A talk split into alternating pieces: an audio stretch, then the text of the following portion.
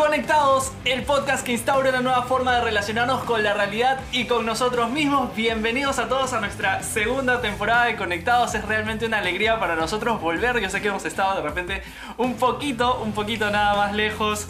Ha pasado tal vez unas cuantas semanas, unos cuantos meses, ya casi un año.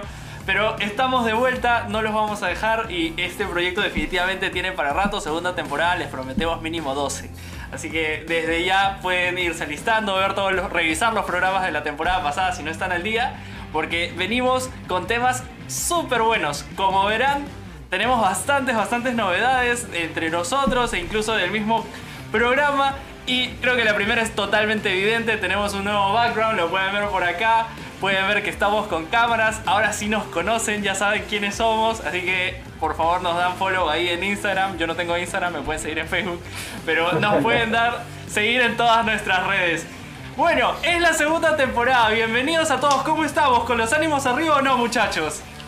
¿Qué tal Víctor? Eh, muchas gracias por la introducción, estamos con todas las ganas de, seguir el podcast, el podcast este año. Eh, si ya habíamos empezado y, este, estuvimos temas variados, interesantes. Creo que este, esta segunda temporada va a ser un plus. Como dice, ya tenemos un nuevo staff, ya nos pueden ver, ya podemos interactuar más con ustedes. Entonces, muy contento. Bueno, yo en lo personal contento porque nació Matías, ya saben ustedes, pero bueno, los, oyentes no lo sabían.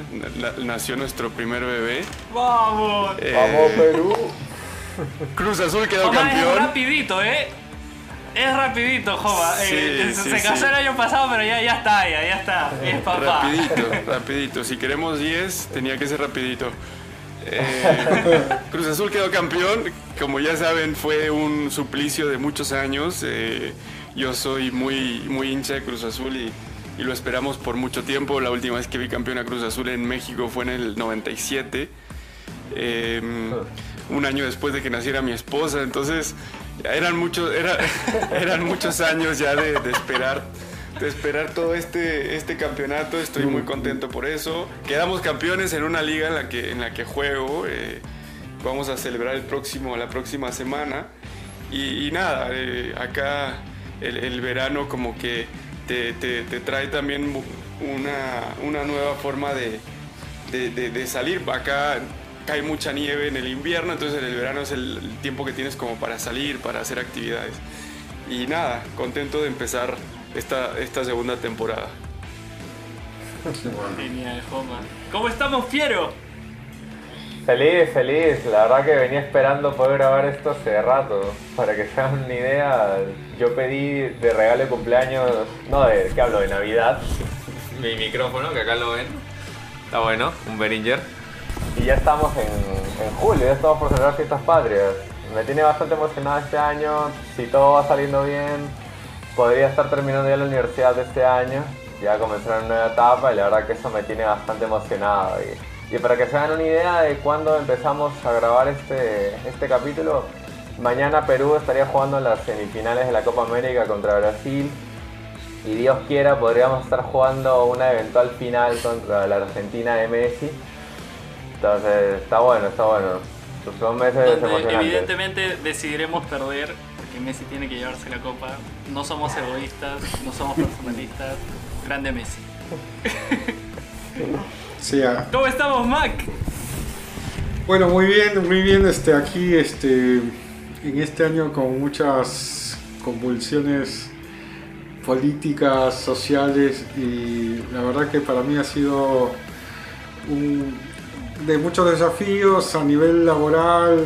He estado por todos lados y bueno, este año quiero meterle mucha mucha fuerza a todo lo que es el proyecto Ágora, que es lo que vamos a ya inaugurar muy pronto la, plataforma con cursos, todo relacionado a humanidades. Eh, tengo también el propósito de, poder este, terminar mi tesis de mi maestría eh, para poder este, ya el próximo año comenzar también a estar en el ámbito académico en las universidades y, y bueno, con muchas ganas de empezar en este nuevo, en este nuevo esta nueva temporada aquí en, Conectados. Genial. Bueno, para nuestros oyentes, yo sé que más o menos están en esa edad. Pueden ver que Mac, sin, sin, necesidad de revelar la edad, por encima de los 40 todavía se puede tener una tesis por hacer. Así que pueden dormir tranquilos hoy, pueden estar tranquilos que pueden esperar unos cuantos años más. Así que, bueno, muchísimas gracias muchachos. Qué, qué bueno que podamos vernos nuevamente. Esta, temporada de verdad tenemos muchísimas cosas súper interesantes. Pueden seguir en general todos los capítulos que estamos preparando. Como pueden ver son seis meses que tenemos de preparación, así que no es poca cosa lo que les estamos entregando. Y esto va a ser de muy buena calidad, así que esperamos que nos acompañen a lo largo de estos ocho capítulos nuevamente, cortito, conciso, pero que nos acompañen en todos, ¿no? Pueden dejar sus comentarios, sus saludos, ahí sus felicitaciones para el nuevo miembro del equipo Mati. Ahí les vamos a dejar unas cuantas fotitos también para que ustedes los revisen. Bueno, en la ciudad de Salta Día, disculpen, me voy a poner mis, mis lentes. Para los que no me conocían, yo uso lentes, ahí tengo unas cosas que leer y, y estoy un poco lejos, así que me pongo los lentes en modo intelectual activado. No. en la ciudad de Salta Víctor. Día. Es como Clark Kent con Superman. Sí, sí. Entro, entro en personaje, por favor. Entro en personaje. Bueno, en realidad, cuando todo sucedía de acuerdo a la normalidad, yo recuerdo un 2019 muy normal y un inicio del 2020 bastante normal, muy prometedor, cuando la vida seguía su curso natural. Claro, nos fuimos Llegó- de viaje, acuérdense. Estábamos en México. Sí, sí, sí, recién, recién Homa se casó, ¿no? Pero la vida seguía su curso natural. Llega una enfermedad que nadie predijo, que nadie advirtió, que definitivamente nadie pensaba que llegaría y nos rompió, creo, en general, no solo a mí, todos los planes, ¿no? Teníamos muchas cosas planificadas de repente para este año, para el próximo y nos rompió todo. Es probablemente el primer hecho histórico para muchos como Piero, para mí, para muchos de nuestros oyentes. Tal vez el tercero o cuarto para los amigos de Homa y tal vez el quinto para los contemporáneos de Mac. Pero bueno, eh, eh, vivimos y estamos emocionados porque estamos en nuestro primer hecho histórico. Ya esta enfermedad y nos cambia completamente a todos, ¿no? Naciones que entraron en bancarrota, vemos países completos que han estado, que, es una situación preocupante, que ha sido una situación difícil, ha- han habido millones de trabajos que se han perdido, hay bastante pobreza en muchos lados, la, la recesión económica no se había visto una en más o menos 20 años de este tipo, entonces es- son, son números difíciles, ¿no? Es, es un numerito que vendría bien subirlo en los años próximos. Hay muchas empresas, muchos negocios que quebraron, hay muchos restaurantes, a mí que me gusta ir a restaurantes, muchos de ellos ya no están aquí cerca de mi casa, pero muchos de ellos eh, rompieron y muchos planes de vida frustrados, creo yo, ¿no? Muchos sueños rotos, muchas cosas que de repente se habían proyectado, pero no llegaron a suceder, no se concretaron. Han habido millones de muertes y probablemente alguno de nosotros eh, nos haya tocado vivir de alguna persona cercana eh, es, este fallecimiento y, aprender a sobrellevar eso definitivamente ha sido todo un proceso, ¿no? Eh, no importa si es grande o pequeño, pero a todos nos, to- nos ha tocado hasta ahora pasarlo difícil. Definitivamente no somos los mismos que cuando la pandemia comenzó. Pero nace una pregunta, porque de alguna forma esperanzadora podría decirse, eh, ya las situaciones van cambiando, ya vamos saliendo de, toda esta pandemia, ya aparece en algunos países que la gente ya no está usando mascarillas, eh, Homa ya no usa mascarilla, eh, aparece por ahí cierta vacuna que, pareciera que es la salvadora, pero dentro de todas las situaciones parece que vamos saliendo un poco de, de toda esta situación. Pero nos queda una pregunta importante, ¿no? Eh, es como cuando nos vamos al descanso en el primer tiempo de un partido crucial de, nuestra vida. Joma cuando jugaba la final de, su campeonato nos íbamos al, al descanso del primer tiempo porque parece que se detuvo todo, no sabemos qué pasó. Pero estamos a punto de entrar al segundo tiempo, estamos a punto de entrar a un tal cual un nuevo comienzo, ¿no? Cuando regresemos la vida normal, nuestros trabajos, cuando regresemos a, a la universidad o lo que sea que nos toque, nos toca de nuevo algo totalmente distinto. ¿Y qué mentalidad vamos a tener? Es una pregunta importante. No sé si ustedes se la han hecho, pero deberíamos. ¿Cómo vamos a salir a la cancha? ¿Qué vamos a pensar? ¿Cómo vamos a actuar? De repente, antes de esta pandemia, teníamos ciertos parámetros de vida, ciertas metas. Y ahora, ¿qué va a pasar? ¿Cómo me voy a comportar? ¿Cómo me voy a parar frente a la vida? Ya no tengo esos dos años que, entre comillas, he perdido con la pandemia. Ahora ya no tengo 22, tengo 24. La vida exige algunas cosas. ¿Cómo me voy a parar frente a la vida? Esta es la gran pregunta que nos planteamos en este primer capítulo y vamos, vamos a tratar de responderla, pero no porque nosotros tengamos ninguna respuesta. Vamos a tratar de explorar históricamente cómo los filósofos pensaron esta pregunta. ¿Cómo pararme frente a la vida? ¿Qué filosofía puedo tener yo? Entonces, a ver si tú haces algún match con alguno de ellos. Vamos a tener filósofos importantes. Entonces, te pregunto, Joma. A pesar de que el mundo se detuvo, todos tuvimos que seguir.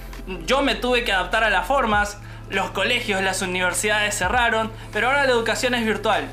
El trabajo ya no fue presencial, se hizo remoto. Yo tuve que acostumbrarme a todo esto, mis responsabilidades tenían que seguir, tenía un montón de cosas para hacer, tenía que sacarme 20 en la universidad igual, tenía que despertarme a las 6 de la mañana, ya terminé la universidad de repente y tengo que conseguir un trabajo ya mismo. Y no sé, estoy apurado porque a los 25 tengo que ya conseguir una novia porque a los 28 me tengo que casar y probablemente a los 29 ya tenga que tener mi carro porque si no antes no, estaría bien. Tengo que hacer un montón de cosas, están muchas cosas pendientes y no, imagínate, esta pandemia ha sido desastrosa para mí porque todos los deberes que tenía que hacer ya no los tengo, estoy muy, muy preocupado. Te queda solo un año, suena... ¿eh? Para la novia. ¿A quién te suena esto, Joma? Y, y así como, como empezaste, bueno, vamos a comenzar con con un filósofo que em, en realidad ve la vida como una especie de, deber. Eh, la filosofía de Kant se resume, la filosofía eh, práctica o la ética de Kant se resume en esto, en, en que la vida eh, es básicamente una oportunidad para cumplir con las normas y con las leyes que se establecen o que nos establecemos a nosotros mismos. Es una, un modelo de vida regida, guiada por, por normas que hay que cumplir. Pero eh, si uno vive toda la vida solamente cumpliendo con cosas y como tú decías, pensando que en cada etapa hay que cumplir con esto, hay que hacer esto, eh, hay que trabajar porque después sigue casarse y después... Pero si, si lo vemos solamente así como etapas que hay que cumplir y le sacamos toda la parte, si quieres, eh, de, la caridad, del amor, de la pasión, de, todo lo que implica decidir por cosas, eh, termina siendo algo absolutamente mecánico y, lo mecánico, lo monótono, pues termina matando la vida. Entonces, eh, es, un poco esta postura que termina dándonos una visión de la vida gris.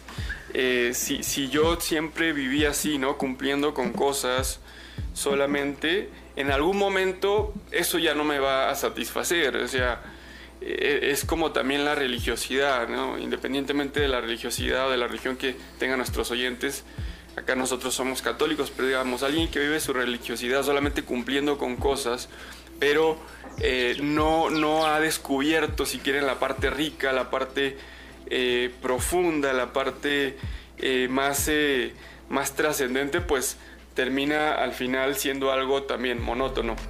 Entonces, eh, Kant fue un tipo, como su filosofía, muy poco pasional, muy frío. Eh, bueno, es un alemán y uno podría decir también que pues, los, alemanes, los alemanes son poco, un poco así. Y acá, acá está en juego también hasta qué punto la filosofía o el pensamiento que, influye en un país eh, de alguna forma influye también en la, en la forma de ser de la gente. Entonces, un tipo frío, un tipo racional, absolutamente racional.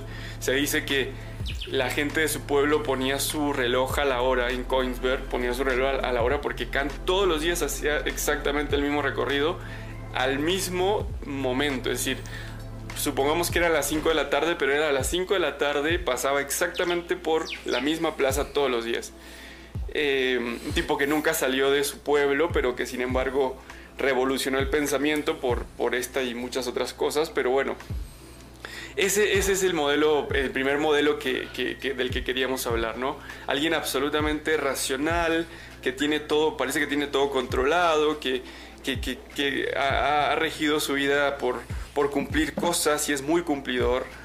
Pero otra vez, o sea, la vida no se reduce solamente a normas, si reducimos la vida a normas, eh, vamos a terminar como eh, de alguna forma desilusionados de haber vivido siempre cumpliendo cosas y muchas cosas quizá no eran de nosotros, eran de otros, ¿no? No sé si, No sé si, si, si, si han visto o si conocen gente que vive así de alguna forma.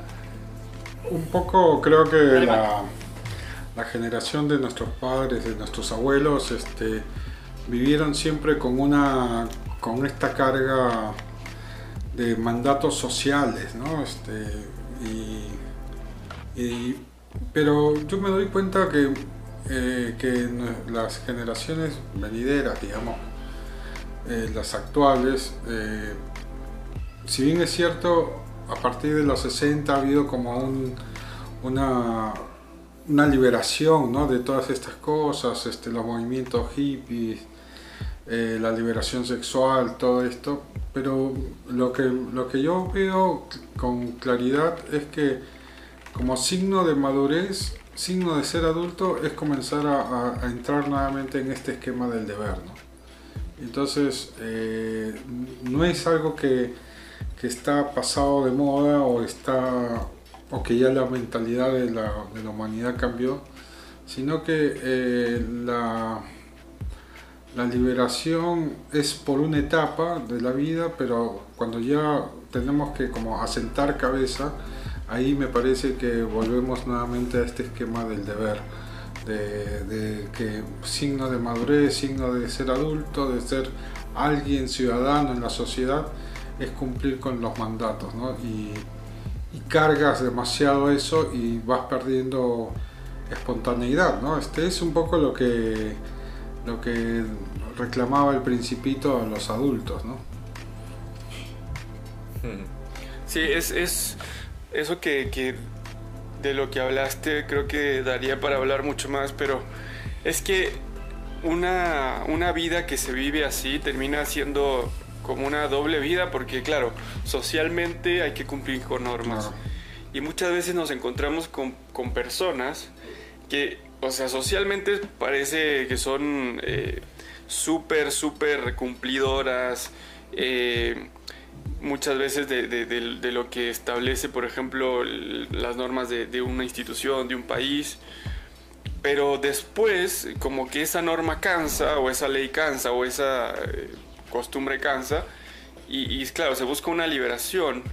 Eh, yo me fijo también, eh, uno ha conocido gente que es muy efectiva, es muy eficiente en lo que hace, pero definitivamente eh, eso es simplemente una etapa o una parte de su vida porque después está la liberación, ¿no? Es, Hay como esta dualidad es una sociedad que se ha acostumbrado mucho a cumplir, a cumplir, a cumplir, pero ese cumplimiento rígido, frío, termina eh, destapándose los viernes, ¿no? Ya el viernes ya me quiero salir de esta vida, quiero eh, eh, liberarme completamente, quiero emborracharme, quiero cualquier experiencia que me saque de esa costumbre rutinaria, monótona, porque de alguna forma, claro, se percibe, se vive como algo, como una cadena, como una cadena eh, dura que, que, al final termina uno buscando una, una, escapatoria.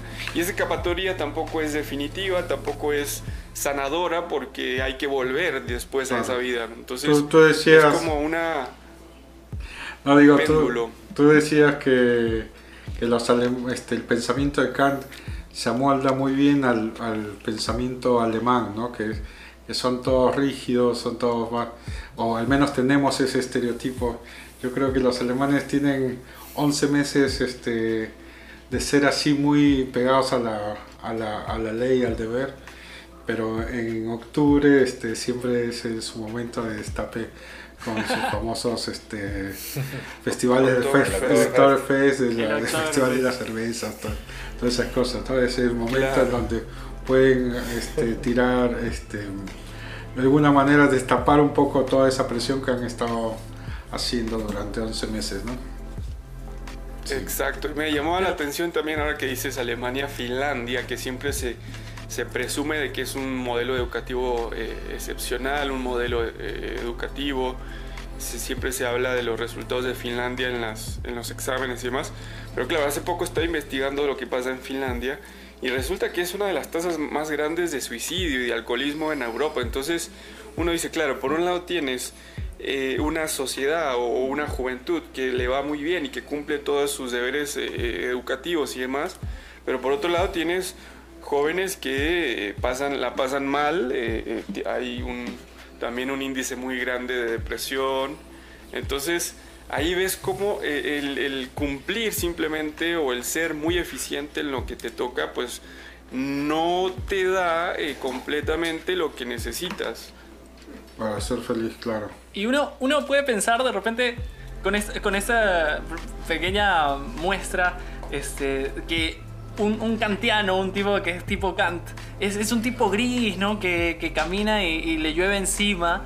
Pero muchas veces en la realidad eh, eh, el, el, tipo por lo mismo que, que, es alguien que se ha ejercitado en el deber y que es bastante disciplinado, eh, termina también viéndose esto en, en, en, gente muy exitosa, ¿no? O sea, que precisamente por, por lo disciplinados que son, por lo que siempre han estado mentalizados en el trabajo y siempre acaban una cosa y quieren comenzar otra y están como que apresurados siempre, de todas maneras logran cierto de repente éxito profesional, logran cierto éxito frente a la gente, frente a las cámaras, se ven muy eh, como que muy interesante, ¿no? Porque precisamente la disciplina eh, hasta cierto punto es, definitivamente una virtud que, lo, que los va haciendo avanzar, que los va haciendo adquirir puestos, son los que se quedan, pues el trabajo es de, de 7 a 7, pero ellos se quedan de 7 a 8 y media porque dicen que son camiseta.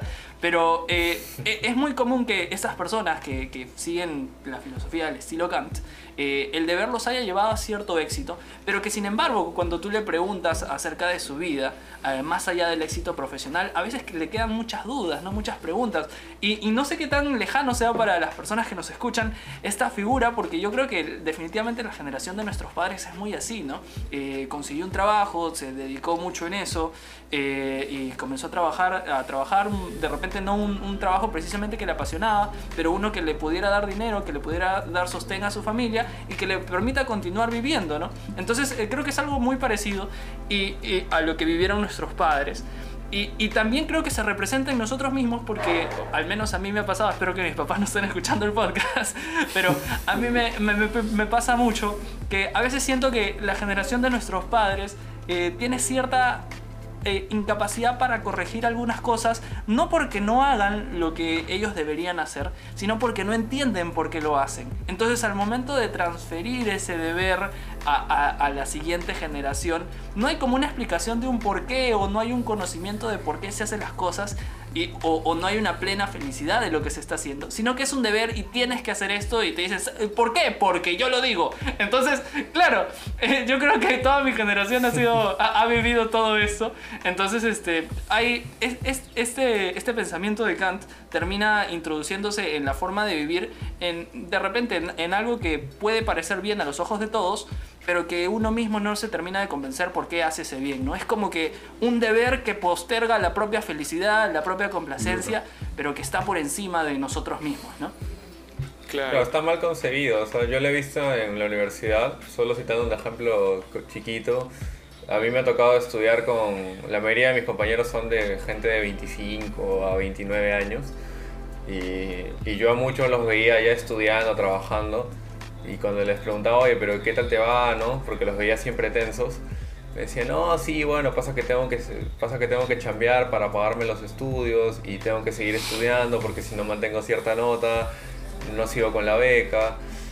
Pero tú lo veías unos tipos un poco... Sí, como que le faltaba un poquito de sabor a su vida, ¿no? O sea, yo, yo remarcaba y sí admiraba el hecho de que sean tan responsables y tan dedicados pero al mismo tiempo decía, pero estos tipos no están gozando la vida, ¿no? O sea, yo no veo mal el deber, creo que es una virtud bastante grande, pero me parece que el, la clave está en encontrarle sentido a ese deber, ¿no? ¿no? No es el cumplir por el cumplir, sino en ese ir cumpliendo, ir encontrándole un sentido, ¿no? Y encontrándole cierto amor, ¿no? Claro, sí, sí. Así es. Pregunta, pregunta seria, pregunta seria para todos los que nos escuchan. ¿Cristiano Ronaldo es kantiano? Bueno, le acabamos de ver que no se toma ni una gaseosa, ¿no? pregunta seria, pregunta seria. El tipo de robotito.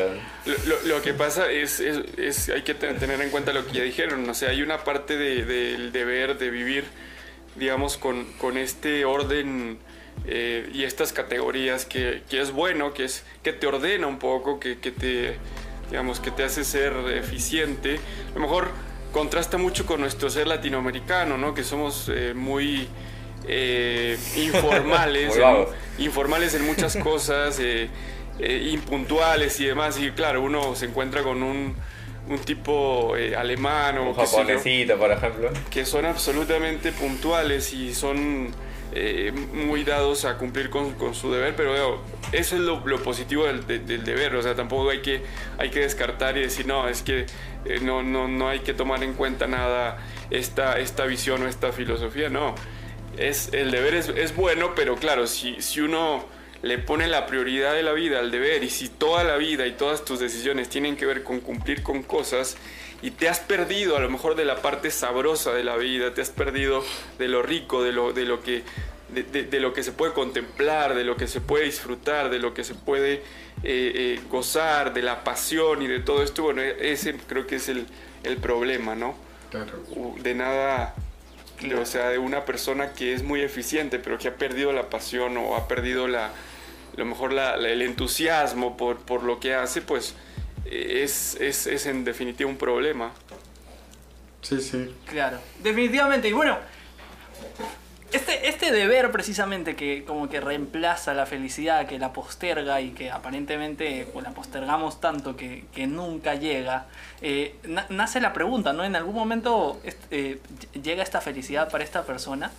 Bueno, consecuencia de eso, eh, yo creo que hay otra posición, otra, otra filosofía de vida en la cual, claro, hartos del deber, hartos de, la imposición que nos pone la sociedad, de, tantas cosas, tantas metas que nos pone, que nos obliga a, los 25 años ya tener un trabajo o, a ya ser exitoso, haberte leído 20 libros y haber terminado la carrera. Es una sociedad que apresurada, que nos obliga a ciertas cosas.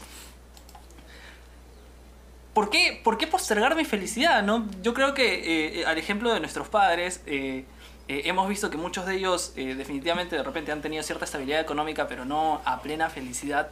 Entonces nos preguntamos, ¿realmente vale la pena haber sido tan esforzados con eso?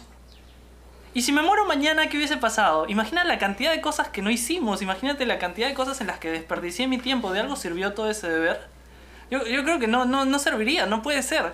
Y aparte, nos podemos morir en cualquier momento, no, no, no solo con esto de la pandemia, no, no solo con una enfermedad, nos podemos morir en cualquier momento, o sea, no, no tenemos la vida comprada. Entonces, para mí, la felicidad, la vida es ahora, es ya mismo, la necesito hoy y, no importa el mañana, mejor no hay que pensarlo porque hoy mismo es lo que vale, ¿no? Entonces hay que, hay que aprovechar el ahora, no sabemos qué va a pasar después, el futuro es totalmente incierto. Entonces, si me preocupo de repente por lo que va a pasar mañana o por las consecuencias que va a tener lo que hago hoy, eh, no voy a divertirme, no voy, no voy a vivir intensamente lo que estoy viviendo. ¿A qué te suena, Joma? Sí, ese, estamos hablando ahora de la contrapartida, ¿no? Es, es como un péndulo. El super YOLO. Es un péndulo, vamos, de un extremo de, la, de la vida como deber, como represión, como, como normas por cumplir y la liberación total, ¿no? No quiero ninguna norma, no quiero eh, comprometerme con, nada que me haga eh, perder mi, disfrute, mi goce de, los placeres. Y bueno, esta, esta otra visión podríamos resumirla en el hedonismo. la palabra hedonismo tiene que ver con el placer, hedonés, placer. Entonces es, es, como bien lo decías, aquella gente, aquella persona que eh, ha entendido que, bueno, la vida puede ser corta, puede ser larga, pero dure lo que dure se va a acabar. Entonces, lo único que nos queda es disfrutar al máximo todo lo que tenemos y lo que podemos hacer. Eh, Como diría mi mamá, solo me llevo lo bailado.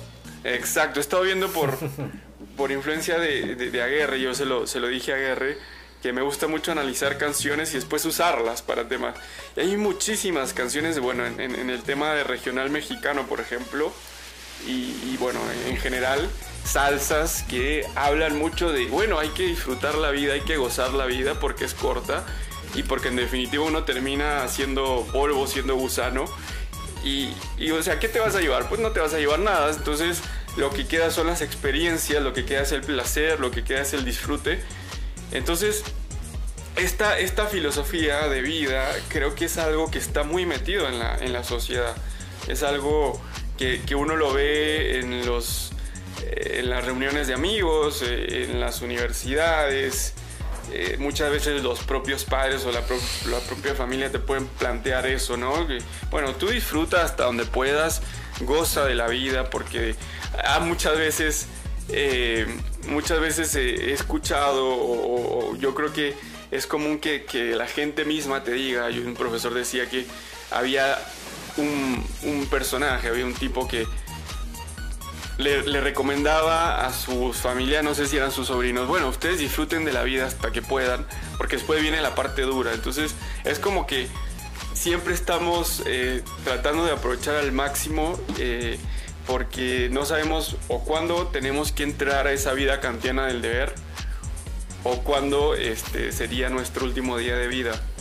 Entonces, eh, Maritain lo decía también, se refería a este tipo de, de personaje cuando estudia el ateísmo, dice que son ateos prácticos en realidad porque, o sea, no les interesa que Dios exista porque, ya hablando un poco sobre, sobre la idea o la cuestión de Dios, porque la idea de Dios también implicaría que ellos tuvieran que ordenar un poco su, su vida.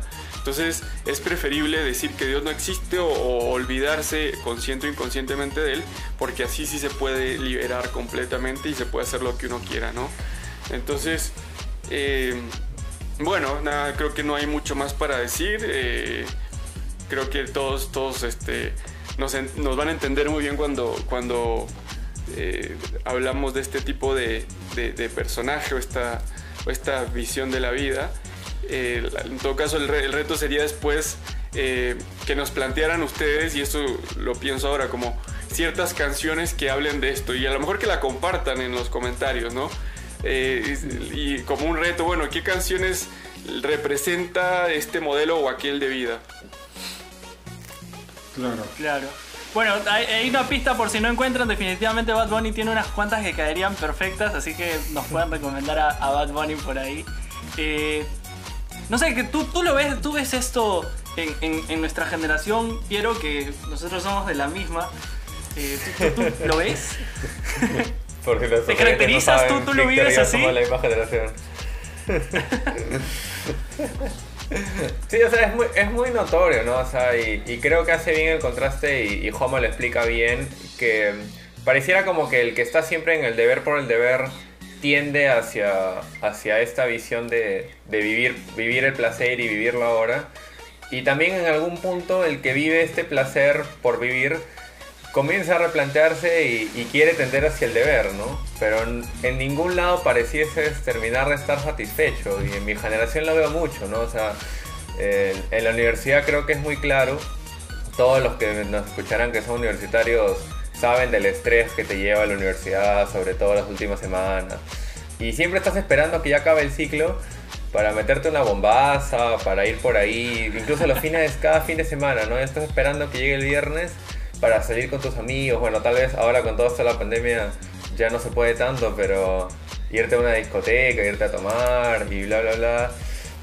Pero es como un sinsentido, ¿no? O sea, es como voy a divertirme unas cuantas horas, voy a meterme en una burbujita en la que todo es felicidad por unas cuantas horas, te levantas al día siguiente sábado y tienes que regresar al, mismo ajetreo, ¿no? Porque no es que tus responsabilidades de la universidad desaparecieron, no es que ya no tienes cosas que hacer en casa, entonces, sí, yo, yo la gente como que veo que no, no terminan igual de encontrar ese, ese punto en el que están realmente llenos, ¿no? Y, pero sí que la pasan bien por unas cuantas horas, eso sí no, no se los voy a negar.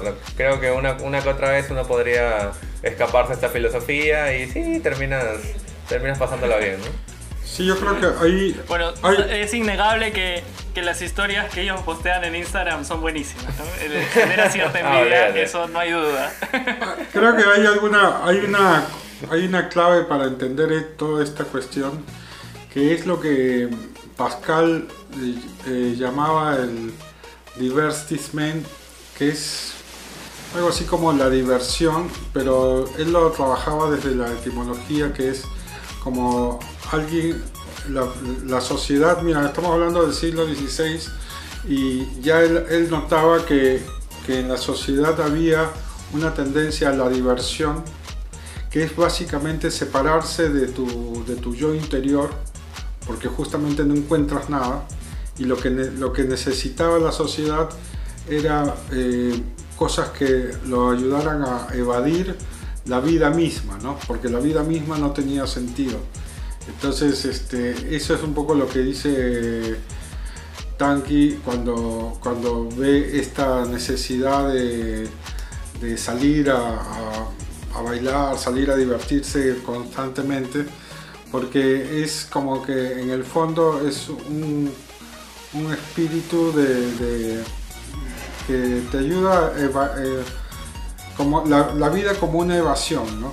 La vida como una evasión que constantemente tú estás este, rehuyendo, este, alejándote de tu centro, porque en la periferia, digamos, encuentras cosas que no te, no te hacen pensar y el no pensar es más divertido, ¿no? Este, porque se interpreta justamente la vida como, como dolorosa, como deber, como que hay una incertidumbre, ¿no? Y eso, eso creo que explica muy bien por qué eh, ante no encontrar un sentido profundo en la vida, la opción de vivir el momento es, es, la, es la, solución, que al final termina tampoco, nunca termina de satisfacer a ese, ese vacío, ni, llenar ese vacío, ¿no? lo hemos visto en, en novelas como este, el retrato de Dorian Gray, por ejemplo, donde este tipo hipoteca toda su vida o vende su alma por una felicidad eterna, por una juventud eterna y, y es un conquistador, pero hay un momento en que ya todo, todo es hastío, ¿no?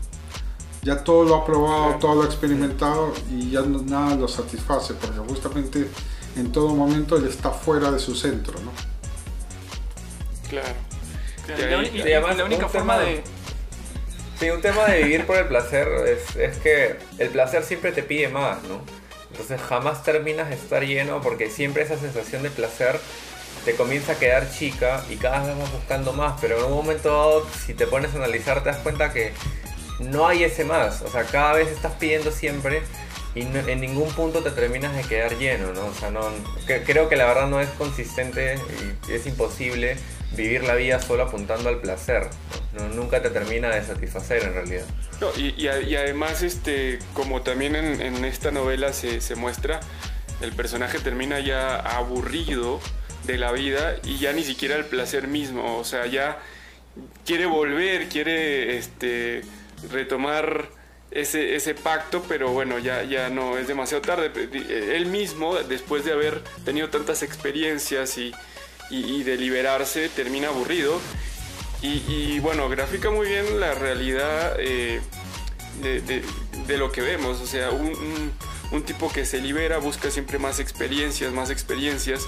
De hecho, es muy común que alguien que ha sido muy mujeriego, por ejemplo, y que, que ha estado, ha, probado todas las experiencias, eh, eh, digamos, sexuales, termina después buscando la homosexualidad y ahí pasa pasa y pasa a buscar más experiencias, pero en definitiva hay un punto donde ya eso, todo eso cansa. Así como no. se puede vivir de fiesta todos los días porque también el cuerpo mismo tiene ciertas leyes biológicas, fisiológicas que, no se pueden saltar. O sea, somos limitados en, cuestiones físicas, no somos ilimitados.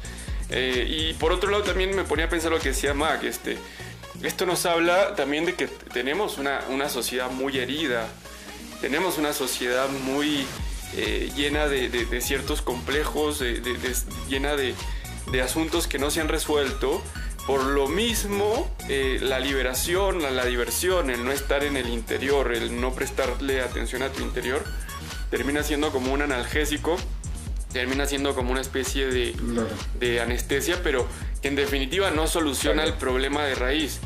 Y yo creo que si hubiese estudios eh, mucho más eh, profundos, que es difícil por, por, la clase de estudio que se requiere, nos encontraríamos con esto, una sociedad muy herida eh, y que por lo tanto le cuesta mucho ver el interior y que por lo tanto se refugia en liberaciones, en placeres, en, en salidas, en la misma etimología de la palabra diversión es dispersión, es decir, es no estar, como decías Mac, no estar en uno mismo, sino estar en muchos lados, pero en definitiva no construir nada.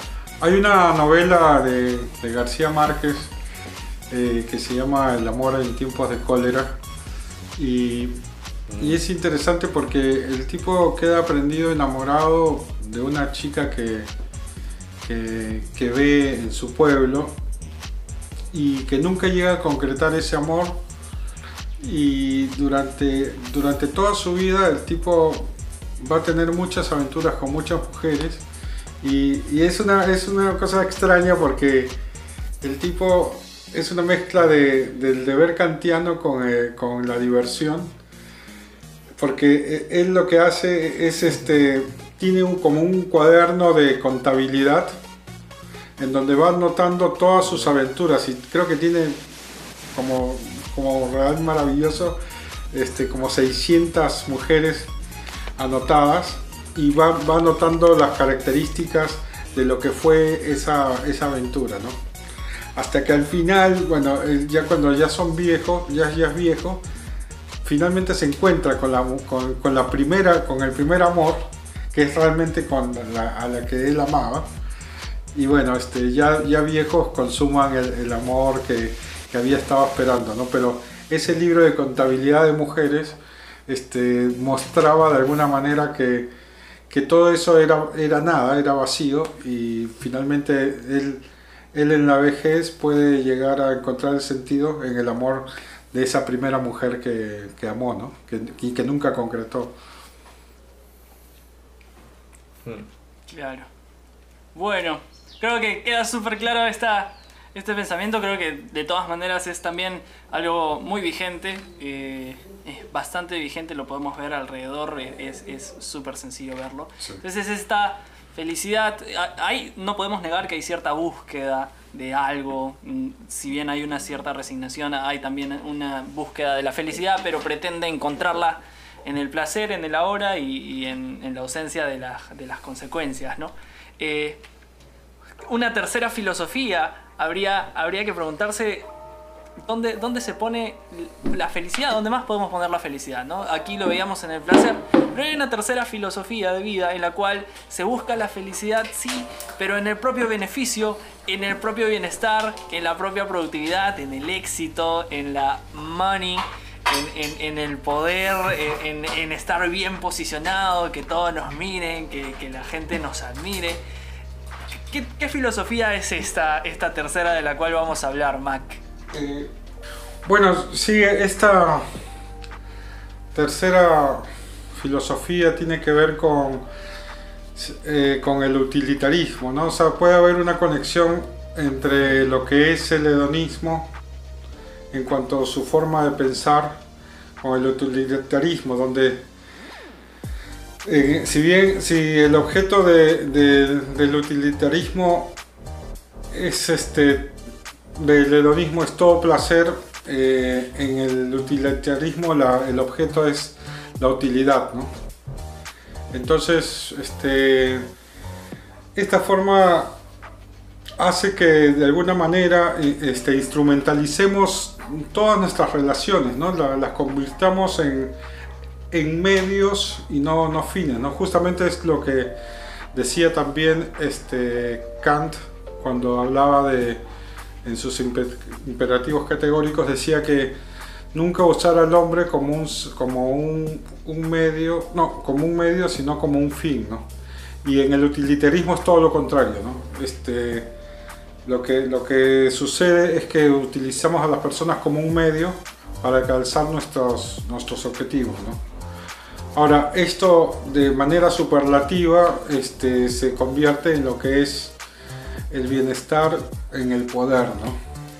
Y, ahí- bueno, podemos tener, eh, podemos encontrar a, Nietzsche, ¿no? Con toda esta cuestión de la voluntad del poder, ¿no? Nietzsche que es un pensador eh, nihilista positivo, digamos, no es un nihilista deprimido, sino que más bien ve en el sinsentido, en que no haya sentido en las cosas, lo ve como algo positivo porque eh, uno dice, si, no hay, si las cosas no tienen sentido, entonces yo puedo colocarles el sentido, ¿no?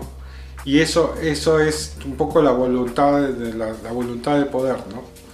Entonces, pero yo creo que eh, Nietzsche no es, tampoco no es, no es tan, no es del todo original en, esta propuesta de la voluntad de poder. Yo creo que desde el inicio de la humanidad, ya en el relato de Génesis, a Adán y Eva, se le ofrecen dos opciones, ¿no? Un poco vivir en armonía con la creación, que es un poco respetar el sentido de las cosas, o lo otro es ser tu propio jefe, ¿no? Este tipo Herbalife, este Fusion, en donde la voluntad de poder eh, no se gesta ven desde la ilustración, sino que ya desde los albores de la humanidad, la serpiente le está ofreciendo, le está diciendo a, a, Adán y Eva, se, van a ser como dioses, ¿no? O sea, van a ser sus propios, sus propios jefes en todas las cosas y van a dominar todo, ¿no? Entonces ese, ese afán de dominio creo que eh, es algo que transgiversa todo, toda la naturaleza humana, porque rompe con, toda la, con todo lo que es la relación de entre las personas. ¿no? O sea, eh, si, si, hay una voluntad de dominio, ya no hay posibilidad de fraternidad ni de, ni de nada de eso. ¿no? Entonces es imposible llegar a la paz, es imposible llegar a la armonía, a la convivencia este, desde, desde esta voluntad de dominio. ¿no? Sí, y esta, esta, esta filosofía de, utilitarista es siempre también como muy personalista, ¿no? tú mismo lo decías, este, Kant... Eh, a, contraposición de Kant, aquí se utiliza a las personas, lo que tienes alrededor, eh, lo utilizas como un medio para llegar a un objetivo, pero que tienes totalmente tú y no, no importa si en el camino dañas a alguien, no importa si en el camino de repente eh, comprometiste a alguien, si, si, no está dentro de tus objetivos, dentro de lo que tú quieres alcanzar, entonces este, eso es lo único que vale, eso es lo único que tiene valor, lo demás un poco que, que lo dejas al costado, ¿no?